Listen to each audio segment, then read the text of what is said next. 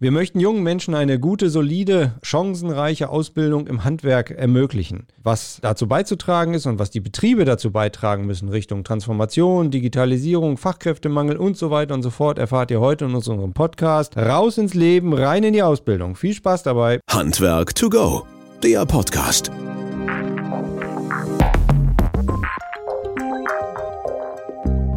Ja, hallo zusammen und herzlich willkommen zu unserem Podcast Handwerk to Go. Schön, dass ihr wieder eingeschaltet habt und dabei seid.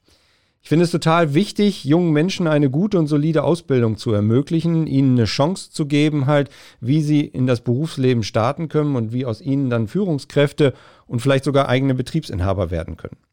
Was können und müssen nicht nur die jungen Leute dazu beitragen, sondern natürlich auch unsere bestehenden Handwerksbetriebe alles dazu bereithalten? Wie gehen die Betriebe mit der Digitalisierung um, mit dem Fachkräftemangel, mit der Transformation dazu und wie werden sie halt moderne Ausbildungsstätten? Das sind alles Fragen, die wir heute in unserem Podcast besprechen möchten. Und daher ist unser heutiges Thema Ausbildung im Handwerk, raus ins Leben, rein in die Ausbildung.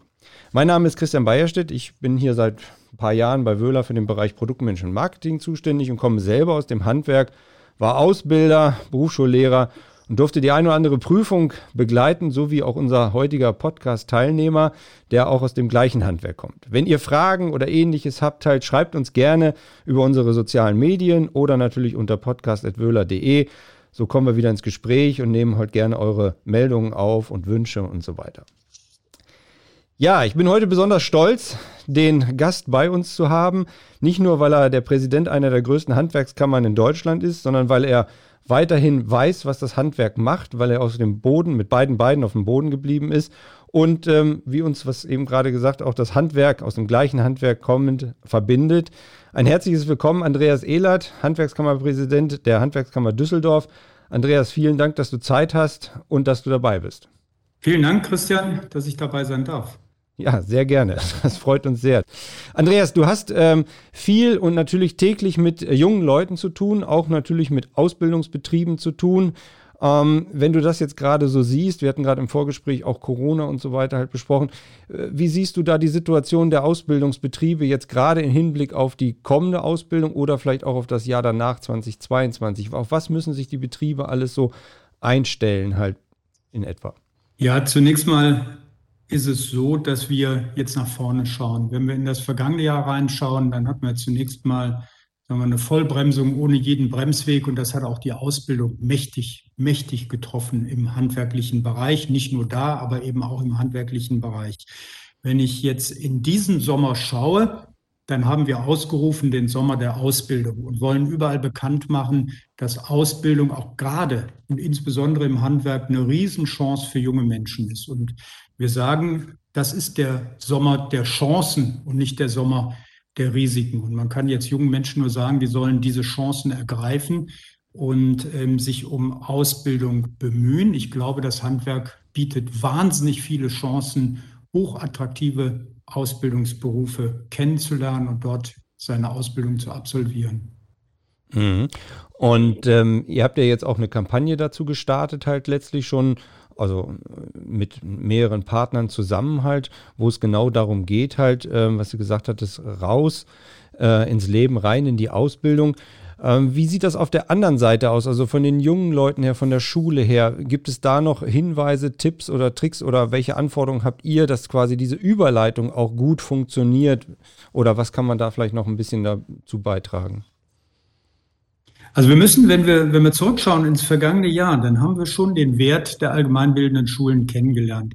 In dem Augenblick, wo in Nordrhein-Westfalen, hier komme ich her, die Schulen geschlossen hatten, schließen mussten durch die Corona-Pandemie, war von dem einen auf dem anderen Tag die Begegnung junger Menschen mit dem Handwerk äh, verloren gegangen. Mhm. Ähm, die Schulen haben massiv dabei unterstützt, haben jungen Menschen bei der Orientierung geholfen, haben denen gezeigt, wie die Wege in die unterschiedlichen Wirtschaftsbereiche sind.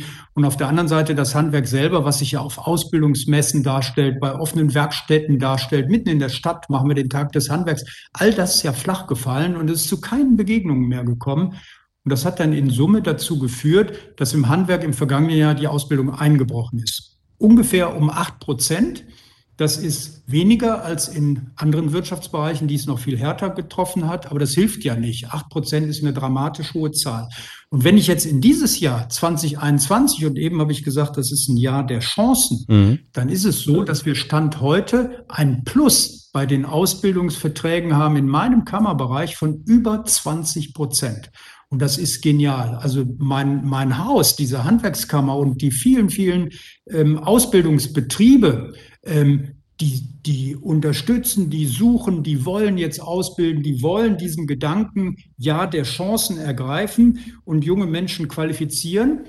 Einmal, weil sie Verantwortung haben für die nächste Generation, zum anderen aber die Arbeit ist ja nicht weg. Ne? Mhm. Die, ähm, wir haben zwar ein paar Probleme im vergangenen Jahr gehabt, aber die äh, Aufgaben, die da auf der Straße liegen, die sind ja gewaltig und die müssen angepackt werden und dafür brauchen wir junge Menschen und deswegen investieren die Betriebe jetzt so massiv in Ausbildung. Wie habt ihr das geschafft quasi, dass du dich da vielleicht abgrenzt auch von den anderen oder ihr euch in der Handwerkskammer insbesondere auch abgrenzt von den anderen, weil das ist ja schon ein Delta von 28 Prozent halt, was da äh, wirklich dazugekommen ist halt, um da, sag mal, die Leute mehr in das Handwerk reinzukriegen. Was war das Besondere dann bei euch?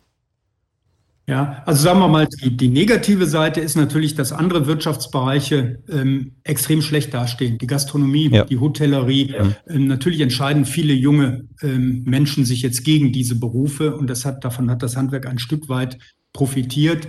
Das ist sicherlich so ein Windfall Profit. Das will ich jetzt nicht ähm, überbewerten. Das ist nicht unsere Baustelle. Aber das zeigt auf der anderen Seite auch, wie sensibel junge Menschen und auch deren Eltern sind. Die achten schon, wo sind Chancen für die Zukunft.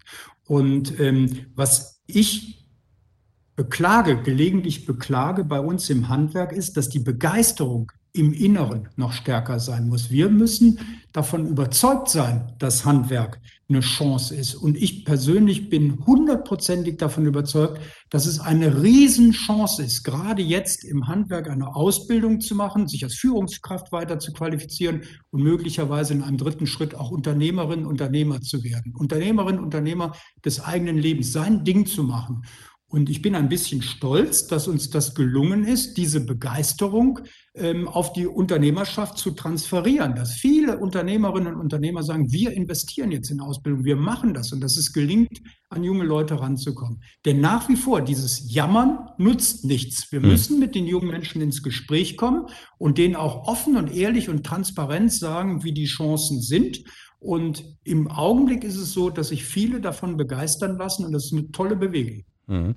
Wie schafft man das als Handwerksbetrieb quasi oder auch als Institution, diesen, diesen Transformationsprozess halt so optimistisch zu begleiten beziehungsweise nach vorne zu bringen halt? Weil natürlich reagieren die jungen Leute auf etwas anderes als jetzt ein alteingesessener Handwerksbetrieb oder sowas. Wie könnt ihr das auch begleiten und vor allen Dingen auch dann von der Kommunikation halt nach draußen bringen in diese jungen Leute oder zu den jungen Leuten?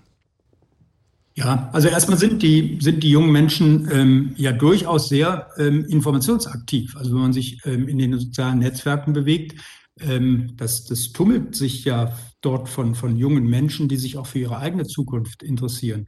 Wir haben als Handwerkskammer Düsseldorf eine, eine ähm, junge Dame, die sich um nichts anderes kümmert als um die sozialen Netzwerke.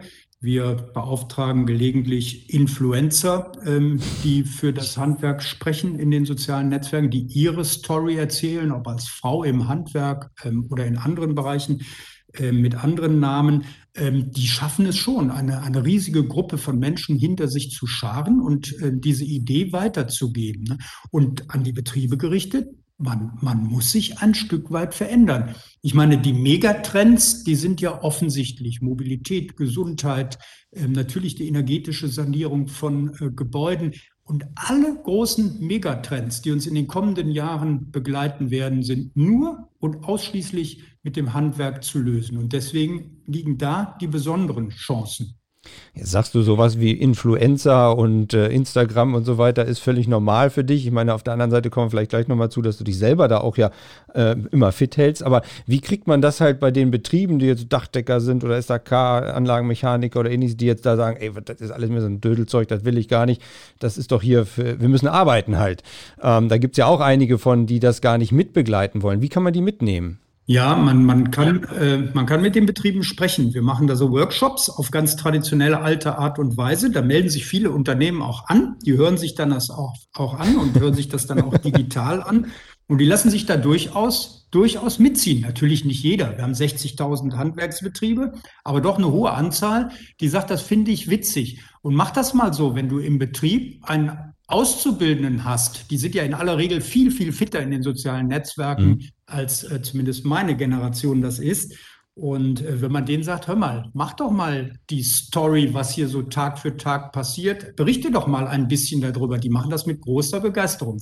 Das kommt für den Betrieb gut, das kommt für junge Menschen gut, die sich plötzlich interessieren, was geht denn da ab, was passiert denn da? Und ähm, auch bei den Dachdeckern, da gibt's die Roof Girls, äh, zwei junge, taffe Damen, die ihren Dachdeckerberuf ähm, auf Instagram wunderbar präsentieren. Und da kommt richtig Bewegung rein. Ja, das ist klasse. Diese Begeisterung, die jetzt nicht nur von dir rüberkommt halt letztlich, sondern dass ihr das tatsächlich auch so lebt halt. Und das finde ich ganz toll, ähm, dass den Leuten da wirklich auf diese moderne Art und Weise halt viel auch gezeigt wird. Und wir hatten auch vielfach hier schon im Gespräch über Kommunikation und so weiter gesprochen und auch eine Expertin, die sagte halt, okay, versucht das im Betrieb zu verlagern. Das muss ja nicht immer der Betriebsinhaber machen. Genau das, was du gerade sagst halt. Ne? Nutzt doch einen Mitarbeiter, Mitarbeiterin, die dazu Bock hat und die dazu Lust hat. Und schon ist das auf Augenhöhe in Anführungsstrichen. Jetzt hast du diese Megatrends auch noch angesprochen halt. Ich meine, das kommt ja noch hinzu in dem Thema äh, Mobilität, in dem Thema Energiewende halt letztlich. Da steckt ja auch unwahrscheinlich viel Potenzial drin. Wie kann man da versuchen, die Betriebe von eurer Seite her ein bisschen ranzuführen und vor allen Dingen auch mitzunehmen? Wir haben ja, sagen wir mal, wenn, wenn wir den äh, Megatrend der Energiewende sehen, dann haben wir das politische Ziel 2045 CO2-neutral zu sein. Die Marke steht ja. Der Weg dahin ist beschrieben und es muss ja gemacht werden. Der Staat hat dieses sehr ambitionierte Ziel ausgegeben. Er weiß genau, er muss das massiv fördern, um es erreichen zu können, weil ansonsten werden die Bürger ja aus selbstverstandenem Interesse nicht überall so investieren, wie es der Gesetzgeber möchte. Insofern ist es richtig, dass es auch finanziell stark unterstützt wird. Und da liegen ja Riesenmärkte, weil der schlafende Riese der Energiewende ist ja der Gebäudebestand. Mhm. Das ist ja völlig, völlig unstreitig. Deutschland ist ja schon gebaut und die Gebäude sind größtenteils in die Jahre gekommen und hier muss saniert werden. Und da liegt ja ein gewaltiges Marktpotenzial in der Gebäudetechnik, ähm, aber auch in, der, in den äh, Dämmungen von, von Dächern und äh, Wänden. Da ist so viel zu tun. Und das sachlich zu beschreiben, es ist ja heute nicht so leicht, Firmen zu finden, die ein solches Gebäude sanieren, weil es überall an jungen Menschen fehlt, die bereit sind zu arbeiten und da ihr Ding zu machen. Und ich glaube, es wird automatisch durch diese Megatrends so sein, dass das Handwerk größeren Zulauf findet. Denn junge Menschen suchen ja ihre Chancen im Leben und sie machen da ja noch was Sinnvolles. Ähm, du hast gesagt, wir haben den gleichen Beruf. Bei uns mhm. sind immer viele Menschen in den Beruf gekommen, weil sie gesagt haben, auch der Schornsteinfeger, der steht ja auch für Nachhaltigkeit. Das war ja immer unsere eigene, unsere eigene Philosophie. Wir kümmern uns um die Nachhaltigkeit. Und dieser Beruf, wie viele andere, hat sich sowas von weiterentwickelt, um Gebäude auf 2045 vorzubereiten. Das sind gewaltige Chancen, die darauf warten, dass man sie jetzt einfach aufhebt. Also man sieht, auch du siehst da sehr, sehr optimistisch in die Zukunft, weil es unwahrscheinlich viel dort zu tun gibt halt, weil die Gebäude natürlich in dem Bestand absolut in, in der Masse halt sanierungsfähig und sanierungswürdig sind halt. Und das müssen wir natürlich in Deutschland auch noch massiver nach vorne treiben. Ne? Das haben wir in den letzten Jahren immer wieder versucht, individueller Sanierungsfahrplan und so weiter und so fort halt. Da ist auch schon viel gemacht worden, aber ich glaube, dass da noch viel brach liegt halt und äh, noch viel gemacht werden kann. Ist das ein Fachkräfteproblem dann an der anderen Stelle irgendwann? Es ist ein, ein Fachkräfteproblem, was insbesondere auf uns zukommt. Ähm, ich meine, äh, die demografische Entwicklung ist ja seit vielen Jahren geschrieben. Da wird nicht so viel passieren. Wir wissen ja ganz genau, dass die Generation der Babyboomer in den Ruhestand geht und die jungen Menschen fehlen. Ne? Und auf der anderen Seite ist es auch ein Problem, dass viele Eigentümer nicht so recht wissen, wie sie es denn anfangen sollen. Es ist sehr viel Geld im Markt und viele Menschen würden gerne investieren, wenn man denen genau sagt, pass mal auf, mach das so und so und so. Die lassen sich durchaus leiten und führen. Und wenn die entsprechend ausgebildeten Menschen am Markt sind, dann wird da viel mehr Bewegung reinkommen. Und wir haben im Moment ja eine Sanierungsquote, die liegt irgendwo bei einem Prozent mhm. der Gebäude.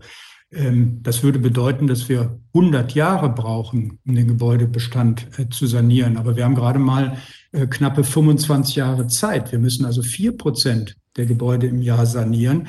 Und insofern muss da viel, viel mehr Power rein. Der finanzielle Rahmen ist gesetzt. Der Gesetzgeber selber sagt, das müssen wir massiv fördern. Jetzt brauchen wir die entsprechenden Berater, die mit der entsprechenden Technik dann in die Gebäude gehen und zeigen, wo sind denn die Potenziale. Und dann brauchen wir die, die das dann umsetzen. Und die, die das dann umsetzen und diese, diese Häuser entsprechend ertüchtigen, ähm, die brauchen dann halt junge, qualifizierte Menschen, die auch bereit sind, das zu tun. Und das ist dann ähm, eben auch eine Sache des Handwerks. Die, die Handwerksberufe verändern sich ja gewaltig über die Jahre. Denn äh, unser Problem im Handwerk ist ja, dass wir mit Ungelernten nicht viel anfangen können. Weißt du, früher war das mhm. so, wenn du auf einer Baustelle warst, wenn da zehn Menschen gearbeitet haben, dann waren neun, die standen an der Schippe und einer, der musste richtig Ahnung haben. Und heute ist es genau umgekehrt. Du kannst bei einem Team von zehn Mann brauchst du neun, die richtig qualifiziert sind und einen kannst du vielleicht noch mitschleppen, der Nebentätigkeit macht. Und so ist das eigentlich in allen Berufen. Und die Berufe müssen sich an die neuen Herausforderungen anpassen und die Berufe verändern sich. Wenn ich jetzt sehe, bei uns ist seit ab dem 1.8. Ähm, haben wir einen neuen Beruf Elektroniker für Gebäudesystem Integration. Der hat sich jetzt einfach entwickelt, weil die Herausforderungen jetzt so mit Energiemanagement, ähm, Smart Home, mhm. äh, Smart Factory riesige Rolle spielen. Und dann bilden sich am Markt auch die entsprechenden Berufe. Und wenn ausreichend davon da sind, dann werden wir diese Bewegung auch hinbekommen und die Häuser saniert bekommen. Was könnt ihr in dem Zusammenhang tun? Also das ist ja ein Bundesthema in der Regel halt, natürlich dann auch runtergebrochen, auch vielleicht auf die Länder. Aber was kann die Handwerkskammern oder auch die Handwerkskammer Düsseldorf dazu beitragen halt? Ist das ein kleiner Teil halt letztlich oder könnt ihr auch einen gewissen Druck in Anführungsstrichen ausüben? Ja, die einzelnen Handwerkskammern sitzen ja in allen Gremien, die dann auf Bundesebene auch tagen. Das passiert ja dann eh gemeinsam. Mhm. Ähm, ich meine, dass die Ausbildungsordnungen aus den Berufen heraus entwickelt werden, an den Markt angepasst werden, das ist ja jetzt nichts Neues. Das machen ja die Sozialpartner und sie machen es ja auch zu Recht. Sie sind ganz nah am Markt und sehen ja tagtäglich, wo die Herausforderungen sind. Und wenn die dann erkennen, wie am Markt die Herausforderungen sind, schreiben die neue Ausbildungsordnungen. Und das Bundesinstitut für Berufsbildung erlässt die dann. Das ist ja ein ganz smarter Vorgang. Äh, der ist ja nahezu genial. Da sitzt ja keiner strategisch oben und sagt, ihr müsst künftig das und das machen, sondern die Dinge bilden sich am Markt. Und wir in der Handwerkskammer müssen einfach diese, diese Stimmung aufgreifen und versuchen, da zu unterstützen, wo wir unterstützen können, äh, im Wege äh, eines, eines Dienstleisters, ne, für die Betriebe da sein und unterstützen. Und das ist oft auch so, dass wenn der eine Beruf ähm, die Ausbildungsinhalte eines modernen Berufsbilds gar nicht vollständig ähm, vermitteln kann, dass wir uns dann darum kümmern, dass zwei ganz unterschiedliche Berufe machen. Wir haben jetzt einen Elektriker, der mit einem Kälteanlagenbauer gemeinsam ausbildet, ähm, dass die dann in beiden Welten zu Hause sind weil sich da eben auch eine neue Schnittstelle gebildet hat, wo wir Fachleute für brauchen. Und wenn man das beobachtet, wie das so am Markt funktioniert und wenn man ein bisschen das Gefühl dafür hat, wie man, wie man dann helfen kann, ähm, oder und wenn man, wenn man nur als Ansprechpartner da ist, der dann äh, die Wege und die Türen aufmacht, dann hilft das den Betrieben so sehr, dann werden sie es auch machen. Mhm. Dann haben wir auch die entsprechenden Ausbildungszahlen. Bedingt aber auch ein bisschen Flexibilität, ne? Auf der einen Seite von der Institution, aber auf der anderen Seite auch von den Betrieben halt letztlich. Und wir haben ja gesehen, dieser Wandel dieser Betriebe, die in den letzten Jahren passiert ist, ob das der Anlagenmechaniker war oder der Dachdecker, der Maler, da sind so viele energetische Gesichtspunkte dazugekommen halt, ne? Das ist ja irre. Und wenn man überlegt, was dann in den nächsten Jahren noch mit der Anlagentechnik am Gebäude passieren kann und wird wahrscheinlich, also Stichwort Ausstieg aus Gas und Öl und so weiter, da wird ja noch einiges kommen. Ähm, die Zeit läuft, Gott sei Dank, oder wie auch immer halt die total schnell hier vorbei. Äh, Andreas, du hast dieses Thema Mobilitätswende, da würde ich gerne nochmal im Bericht, im, im Punkt auch Ausbildung drauf zu sprechen kommen halt. Inwieweit äh, trifft das die jeweiligen Betriebe und natürlich auch dann halt in dem Falle die, die jungen Menschen halt von dieser ja, Mobilitätsproblematik oder Mobilitätswende? Äh, ja, sind ja mehrere mehrere Punkte. Ähm, wenn ich das Thema Mobilität sehe, dann haben wir einmal die Mobilität, die die Unternehmen brauchen, um ihre Kunden zu besuchen, um zum Kunden zu kommen ähm, mit unterschiedlichen Antriebsarten und mit, mit dem nötigen Verstand. Ich komme aus einer Stadt, in der wir lange gestritten haben, ähm, ob es Fahrverbote geben wird. Das hat es in ja. verschiedenen Städten gegeben. Aber es macht nicht unbedingt Sinn, dass ein, ein Kran, der auf irgendeinem Diesel-LKW drauf ist und im Jahr vielleicht 20 Kilometer fährt, dass der jetzt zwingend ersetzt werden muss. ähm, aus irgendwelchen extremistischen Vorstellungen heraus. Und auf der anderen Seite Mobilität in die Städte hinein, aus den Städten heraus, aus dem Umland. Ähm, hier haben wir in äh, Nordrhein-Westfalen über zwei Jahre eine Enquete-Kommission gehabt, die sich mit den Themen um Mittelstand und Handwerk beschäftigt hat. Ich durfte da im Landtag mitarbeiten. Wir haben in Nordrhein-Westfalen wie in vielen anderen Bundesländern jetzt auch das Azubi-Ticket, damit junge Menschen eben mobil sind zu sehr, sehr günstigen Preisen und in die Städte kommen können. Ähm, dann haben wir grundsätzlich den Bereich der Antriebsart, dass es da zu Veränderungen kommt. Und uns ist wesentlich, dass sich diese Dinge am Markt bilden. Ähm, ich halte gar nichts davon, dass wir jetzt sagen, die künftige Art des Antriebs ist der, die Elektromobilität ähm, sondern wir müssen am Markt schauen. Ich fahre selber Elektromobil, überhaupt keine Probleme damit, aber es mag sein, dass wir am Ende eine dritte Lösung bekommen oder, oder Lösungen, die sehr unterschiedlich sind, ob es nun ein LKW ist, ein Flugzeug oder ein Auto. Ähm, also das sind alles Dinge, die sich am Ende am Markt bilden werden und dann zu den bestmöglichen Lösungen führen werden. Mhm. Aber dieses, dieses Thema gerade junge Menschen zur Arbeit und von der Arbeit wieder weg, das ist ja auch elementar wichtig. Ne? Jetzt in der Stadt ist das vielleicht gar nicht so ein Thema, aber gerade im ländlichen Gebiet halt, um da reinzukommen, halt, du hast das Stichwort Azubi-Ticket, das, was ihr zusammen gemacht habt, halt, Informationen gibt es wahrscheinlich dann auch bei euch, ne? wenn irgendwie Bedarf ist oder sowas, wie man da rankommt. Ja, es ist so, dass wir in Nordrhein-Westfalen ähm, haben wir diese vielen kleinen Verkehrsverbünde und sobald man über die Grenzen eines Verkehrsverbundes hinauskommt, dann kann es sein, dass man nur wenige Kilometer fährt aber sehr, sehr hohe Mobilitätskosten hat. Und wenn ich als Auszubildender dann zu meinem Arbeitsplatz äh, kommen möchte, wir haben ja Regionen, da fehlt es ja massiv an Ausbildungsplätzen und in anderen Regionen fehlt es massiv an Auszubildenden. Mhm. Ähm, also darf man von der jungen Generation äh, mehr Mobilität erwarten. Und wir haben es geschafft, dass man für äh, 20 Euro auf den Monatspreis des regionalen Tickets drauf durch ganz NRW fahren darf, 24 Stunden, sieben Tage die Woche. Das ist ein tolles Angebot für junge Menschen und äh, wird sehr, sehr stark angenommen. Ja, klasse. Und wahrscheinlich auch über den Betriebsinhaber noch ein bisschen subventioniert oder ähnliches halt für den jeweiligen Auszubildenden. Könnte es sein. Wir empfehlen, ja, wir empfehlen den Betriebsinhabern, das gibt dann manchmal ein bisschen Ärger, aber wir empfehlen denen tatsächlich offensiv, dass die dieses Ticket bezahlen. Ja, klar. Das ist ja auch im Sinne aller halt in dem Falle. Ne? Ähm, so langsam Richtung Ende kommt, Andreas. Du hast äh, knappe Zeit, das wissen wir. Deswegen eine Frage. Du hast gesagt, ihr vertretet 60.000 Betriebe halt alleine von der Handwerkskammer. Ähm, was macht es den Sinn, halt, sag mal, sich da zu organisieren? Was ist aus deiner Brille das Entscheidende halt, warum man auch mitmachen sollte, warum man Kammermitglied sein sollte und sich natürlich auch damit zu organisieren und zusammenhalten sollte? Ja, also ich meine, die Kammer ist die, ist die wirtschaftliche Selbstverwaltung. Das ist sowieso ein genialer Gedanke, dass man Staatsaufgaben in die Hände von Privaten gibt. Das kennen wir in anderen Bereichen, unter anderem ja auch aus unserem eigenen erlernten Beruf. Aber so ist ja auch die, ist ja die kommunale Selbstverwaltung auch aufgebaut, dass Dinge, die man selbst regeln kann, nicht durch Dritte geregelt werden müssen.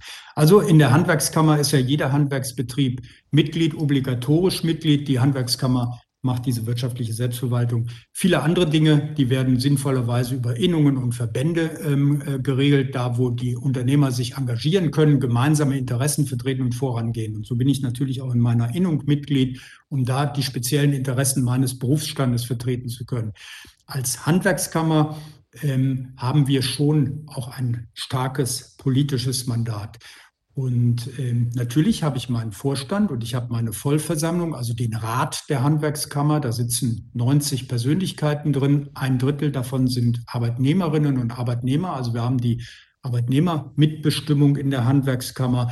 Und da fassen wir dann die entsprechenden wegweisenden Beschlüsse. Wir haben jetzt beispielsweise in der vergangenen Woche in der Vollversammlung Beschlüsse gefasst über die, sagen wir, unsere Vorstellungen, wie Kommunen die Themen angehen, über die Vorstellungen, ähm, wie die kommunalen, äh, welche Aufgaben kommunale Töchter besser nicht übernehmen, was der Markt viel, viel besser kann. Und mit diesem politischen Mandat, was mir die Vollversammlung dann über die Beschlüsse gibt, kann ich dann auch nach außen gehen in den politischen Raum und Forderungen für das Handwerk formulieren und äh, weiß dann die entsprechende Rückendeckung der Unternehmerinnen und Unternehmer ähm, auf meiner Seite. Das war jetzt sogar noch so ein bisschen für alle, die, die noch nicht wissen und wussten, was so eine Handwerkskammer macht halt und wie sie organisiert ist, noch sehr lehrreich ist dazu halt, dass du noch mal ein bisschen aufskizziert hast, welche Aufgaben sind denn da und wie wichtig ist das denn teilweise und äh, welche Vertreterinnen und Vertreter da tatsächlich da sind. Andreas, zum Schluss noch, was möchtest du auf der einen Seite den Auszubildenden, die jetzt kommen ab August, September halt in den Beruf neu starten, Handwerksbetriebe, aber auf der anderen Seite auch den Ausbildungsbetrieben halt mit auf den Weg geben? Also schon mal so ein bisschen perspektivisch, ne, du hast jetzt die Chance sozusagen noch einmal ein bisschen zum Start wir gehen ja in die Sommerpause hier halt, ähm, denen noch so ein bisschen was mitzugeben halt. Ja, also man kann, man kann jungen Menschen ähm, nur sagen, sie müssen ihr Leben ähm, selbst in die Hand nehmen. Ich denke immer gerne äh, an Steve Jobs, der äh, damals vor der Stanford äh, University, das ist ja dieser wunderbare ähm, ähm, iPhone-Begründer, vor der Stanford University diesen wunderschönen Satz geprägt hat, stay hungry, stay foolish. ähm, bleibt hungrig, bleibt tollkühn, nehmt euer Leben in die Hand und macht das, wo ihr Freude dran habt. Lasst euer Herz sprechen und nicht immer nur euren Verstand. Und wenn man das macht, was man liebt und ähm, einfach, einfach sieht, wo man für sich Chancen und äh, Zufriedenheit finden kann, dann kann man jungen Menschen nur zurufen, macht genau das, was euer Herz euch sagt. Und dann macht ihr es richtig. Und wenn ihr es macht, habt ihr danach auch alle Chancen im Leben. Die Bildungslandschaft hat sich ja so verändert, dass nichts mehr eine Sackgasse ist. Wir haben hunderte von Plakaten hier in meinem Kammerbezirk hängen gehabt. Ein Schritt nach vorne ist niemals ein Schritt zurück. Also einfach losmarschieren. Und wenn ich hinterher nach einer Ausbildung sage, mein Weg führt mich ganz woanders hin, wie dich ja persönlich mhm. auch, ja. dann ist das ja niemals ein Schritt zurück. Man geht ja immer weiter ins Leben. Und den Unternehmerinnen und Unternehmern würde ich gerne zurufen, die Barriere niedrig zu setzen nicht immer nur danach schauen, ob man wirklich den auf dem Papier absoluten Traummenschen für seinen Betrieb findet. Die Menschen sind alle unterschiedlich und da sind so tolle junge Menschen dabei, die sich auch in einer Ausbildung so entwickeln. Und es gibt so schöne Beispiele, auch tolle Beispiele, wo Betriebe sagen, ich nehme jedes Jahr einen in mein Team dazu, der es so richtig schwer gehabt hat im Leben. Und ich bin stolz, wenn ich den dann erfolgreich durch die Ausbildung bringe. Und dieses, dieses familiäre, dieses Zusammenhalten, das möchte ich auch im Handwerk stark halten, dass wir alle gemeinsam Verantwortung übernehmen. Und da wird das Handwerk eine Riesenzukunft vor sich haben. Da bin ich mir ganz sicher und mit dir in der Spitze, gerade in Düsseldorf halt ist das überhaupt kein Thema, weil so viel Optimismus, Optimismus wie du verbreitest halt quasi und auch wirklich das Herz sprechen lässt, indem du sagst halt, lass die Leute doch einfach danach machen, was sie denn gerne machen halt und nicht irgendwie verqueren in der Vorausbildung in der Schule oder dann halt auch in der Ausbildung. Da gibt es ja doch oftmals, wo Daumenschrauben angelegt werden und lass sie einfach das machen, wozu die Bock haben und es wird der Weg schon kommen, halt, wenn sie denn sich dafür öffnen. Andreas, ganz, ganz herzlichen Dank für diese, für dieses tolle Interview, für dieses tolle Gespräch. Du hast einmal den gesamten Bogen gespannt, halt mit ganz vielen Inhalten dabei. Ich glaube, dass wir damit halt sehr viel Spaß haben werden und unsere Zuhörerinnen und Zuhörer auch. Ein letztes persönlich oder eine letzte persönliche Frage halt. Wir stehen jetzt so im Sommerurlaub, ist natürlich alles wieder ein bisschen schwierig halt momentan. Ähm, eher See oder lieber Berge? Wo geht's hin? Was macht ihr? Für mich ist es die Operrolle. Ich werde in diesen Tagen zum zweiten Mal Opa und da freue ich mich ganz besonders und da bleibe ich gerne zu Hause und kümmere mich um meine Familie. Das ist sehr schön. Das ist auch eine tolle Aufgabe halt und die brauchen dich und du brauchst sie. Von daher wünschen wir dir ganz, ganz viel Kraft, ganz, ganz viel Spaß und äh, euch da draußen auch. Vielen Dank fürs Zuhören. Hat wieder mal total viel Spaß gemacht. Wir gehen jetzt in die Sommerpause und kommen dann im September wieder neu raus. Und wenn ihr Fragen habt, schreibt uns die gerne. Andreas, wenn irgendwas in eure Richtung geht, würden wir das auch gerne an euch weitergeben. Falls da was ist, gebe ich dann dem Pressereferenten. Da kommen wir dann schon zusammen. Vielen, vielen Dank, Andreas, dass du dabei warst und Zeit hattest. Dankeschön. Danke, Christian. Handwerk to go, der Podcast.